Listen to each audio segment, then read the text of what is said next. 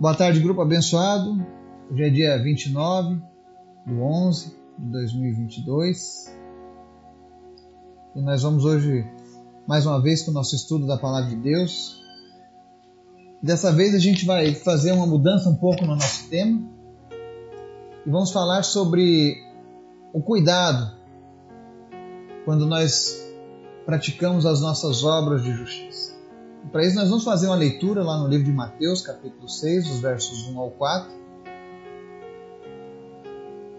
E vamos, vamos refletir um pouco sobre o que o tema quer de fato nos ensinar, amém?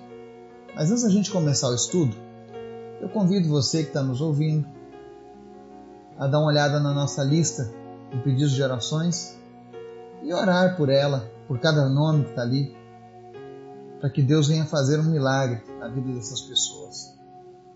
Temos ali pessoas com os mais diversos tipos de pedidos. Graças a Deus, ao longo desses três anos, a gente viu muitas pessoas tendo as suas respostas sendo atendidas, muitos milagres se confirmando no nosso meio. Tudo isso porque Deus é bom. Ele é sempre bom.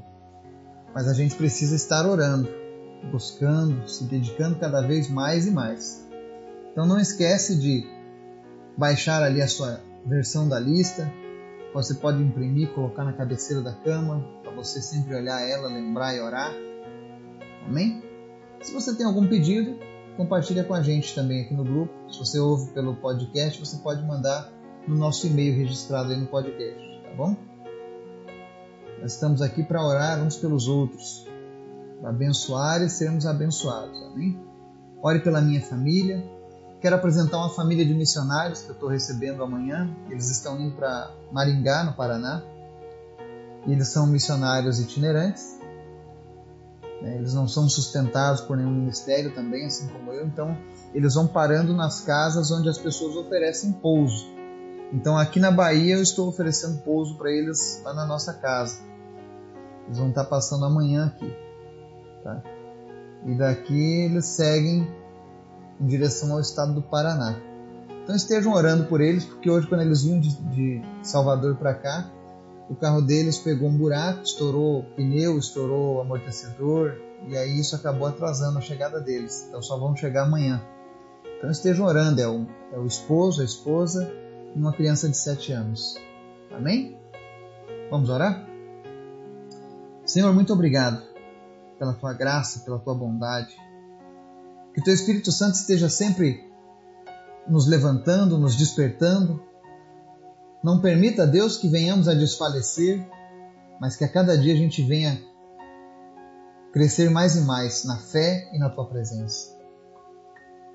Em nome de Jesus, Deus vem trazer entendimento sobre o que devemos fazer, nos motivar, ó Deus, diante das dificuldades, trazendo meios, ó Deus, de passarmos por elas que nós possamos confiar em Ti. Visita cada pessoa que está nos ouvindo agora, vai abençoando essa pessoa na área em que ela mais necessita nesse momento. Vem trazer resposta às nossas orações, vem curar os que estão enfermos. Visita-nos, Pai. Nós queremos a Tua visitação. Nós não queremos apenas te conhecer de ouvir falar, mas nós queremos ouvir a Tua voz falando conosco, Espírito Santo.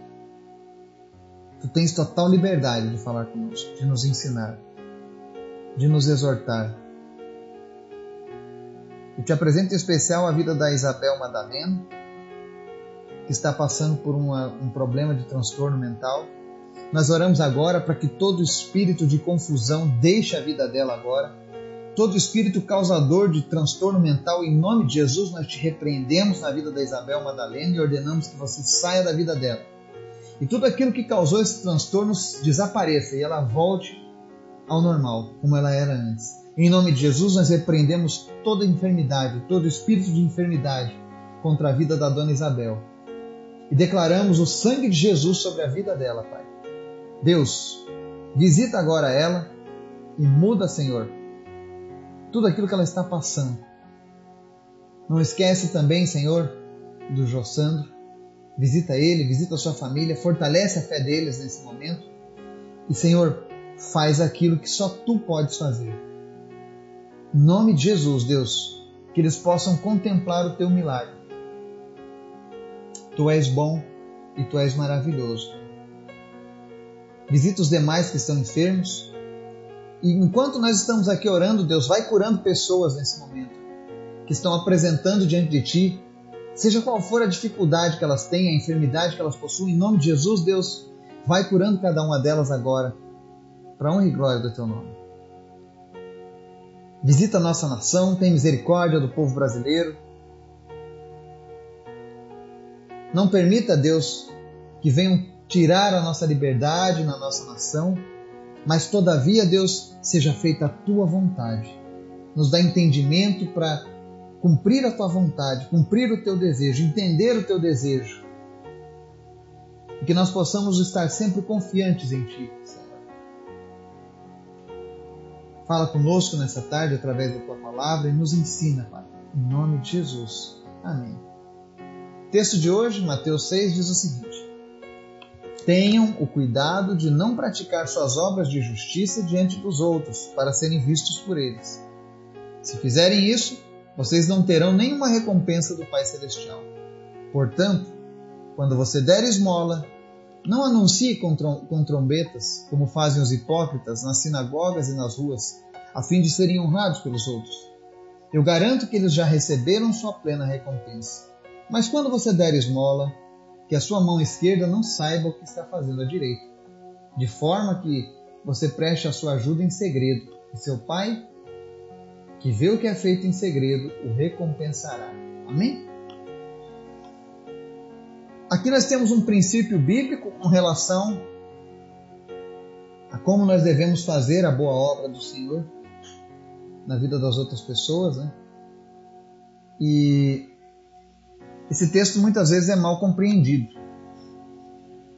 Ele não está dizendo que você não pode fazer algo na frente das pessoas, tem que ser sempre em secreto, mas ele diz: ó, tenha o cuidado de não praticar as suas obras de justiça diante dos outros para serem vistos por eles. Ele está dizendo que tem pessoas que, quando elas ajudam alguém, dão uma esmola, fazem alguma obra de caridade, eles fazem isso com o intuito de serem vistos. Ele não está dizendo que você não pode fazer isso diante das pessoas, mas que quando fizer isso, pese bem no seu coração se você não está fazendo isso apenas para ser visto. Existem muitas pessoas que fazem esse tipo de obra porque elas querem estar em evidência. Quer ver um exemplo? Política. Quando chega no período da política, eles começam a, a doar cestas básicas e fazer isso e aquilo simplesmente para se aparecerem.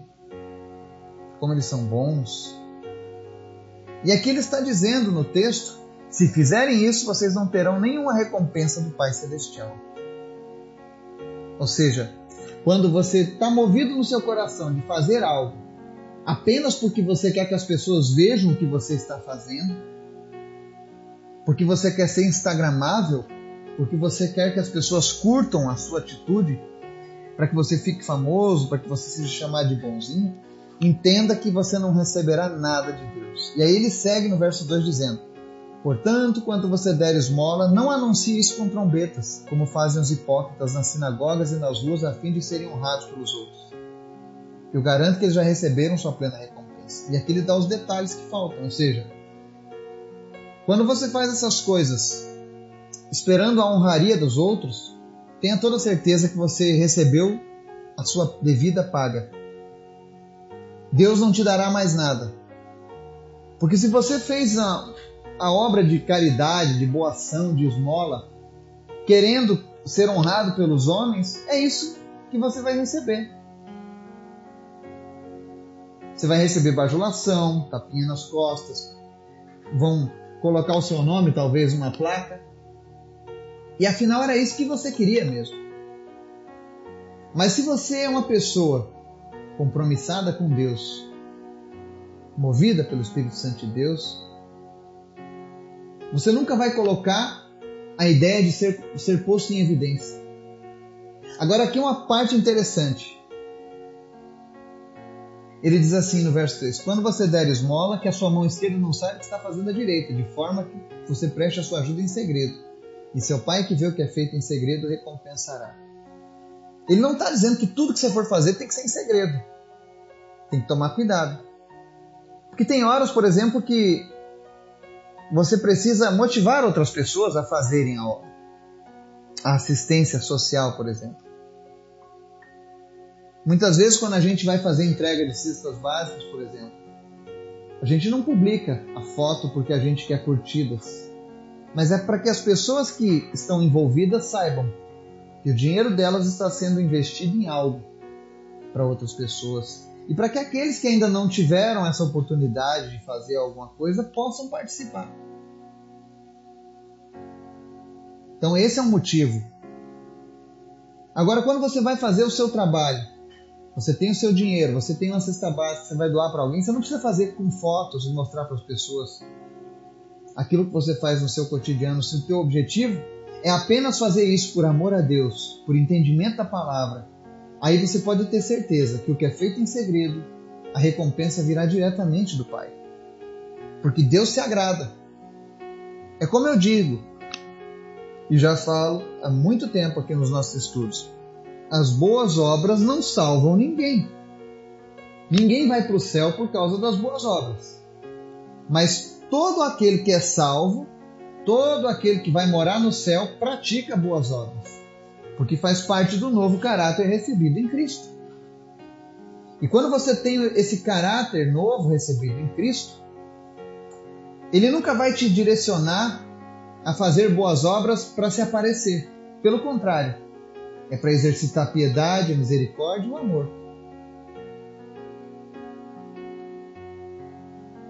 Então, se você quer ser abençoado, você precisa vigiar como está o teu coração na hora de fazer alguma coisa, de ajudar alguém? Você ajuda movido por íntima compaixão, como Jesus fazia? Ou você ajuda porque você quer aparecer bem diante da sociedade? Nós precisamos pesar isso, porque Deus conhece o nosso coração.